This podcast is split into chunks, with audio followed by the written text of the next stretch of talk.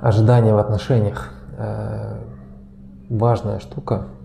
И, к сожалению, вот чаще всего в нее все упираются, потому что э, строятся ожидания, прям уже целые замки гигантские понастроились, и ничего не сбывается.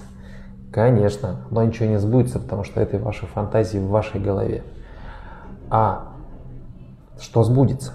А сбудется ровно то, что на самом деле и происходит. То есть надо очень внимательно посмотреть, а вот умеет ли второй, вторая сторона, второй там, муж или жена это делать.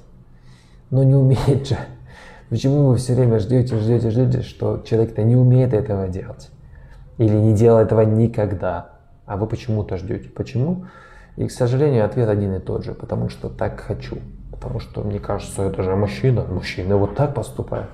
Да понятно, что мужчины пусть и поступают, но у вас конкретный Федор, Степан, Николай, Алексей, конкретный, вот же он. Вот, посмотрите внимательно, у вас нет другого какого-то мужика, вот только этот. Поэтому надо строить ожидания, исходя из факта. Только из факта. А все остальное это ли будут лишь ваши фантазии, которые рассыпятся и выбесят вас, и будете просто орать и ожидать, почему так не случилось. Да потому что и не должно было так случиться.